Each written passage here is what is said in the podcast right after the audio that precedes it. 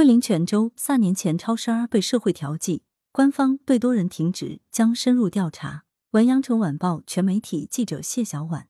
七月五日，一份落款日期为七月一日的泉州县卫生健康局关于唐月英、邓振生信访事项不予受理告知书（下称告知书）引发社会关注。二十世纪九十年代，广西的唐月英、邓振生夫妇超生的第七还被人抱走。如今，夫妇二人认为其中涉嫌拐卖儿童，信访上诉，要求公安机关立案侦查。该告知书答复经核实，此事不存在拐卖儿童的行为，并称当时被全县统一进行社会调剂的超生孩子去向没留存任何记录，故此泉州县卫生健康局对此信访事项不予受理。当事人所生第妻子三十三年下落不明。据财新记者报道。唐月英及其丈夫邓振生一共生育四子三女，第七子邓小舟于一九八九年九月八日出生。依据当年的计划生育政策，邓小舟确属超生。唐月英称，一九九零年八月二十五日，以去泉州县计生委说明情况为由，时任安河乡计划生育工作管理站负责人安排他们一家人在泉州县一桥桥头旅社二楼住下。次日一早，在丈夫出门后。五名陌生男女把邓小舟带上车，三十三年来杳无音讯。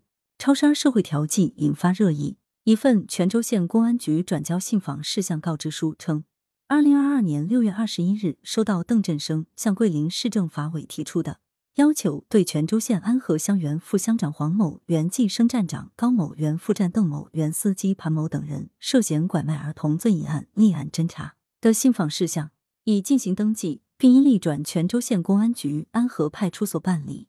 羊城晚报全媒体记者致电泉州县公安局安河派出所，相关工作人员称，该信访事项已立案，但由于事发过久，需先调查取证，并称是上周接到上级公安机关反馈下来立案的，目前案件仍在调查中。事件爆出后，民众热议焦点集中在超生暴走进行社会调剂，引发争议的告知书称。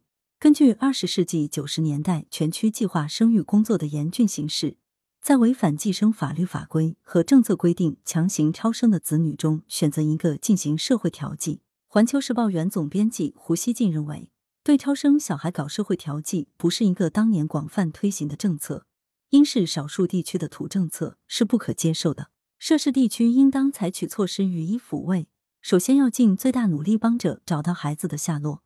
不能因为是之前的事情，现在的政府就自动让自己免责。而曝光的那封红头公函，其中的语言过于冷漠，不应是基层政府机构对历史错误和其造成伤害的态度。官方回应认定为不正当处理信访事项，多人停职。记者致电广西全州县卫生健康局，相关工作人员表示，此事为该局综合监督与职业健康股处理。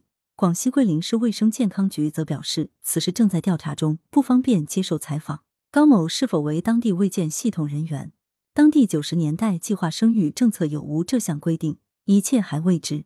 七月五日下午，桂林市人民政府新闻办公室发布关于泉州县卫生健康局不当处理信访事项情况通报。通报显示，桂林市委市政府已派出联合工作组到泉州县进行调查。根据初步调查情况。责成泉州县对漠视群众诉求、行政不作为的县卫健局局长和分管副局长等相关人员停职检查。工作组将深入调查了解有关情况。来源：羊城晚报羊城派，责编：王俊杰，校对：李宏宇。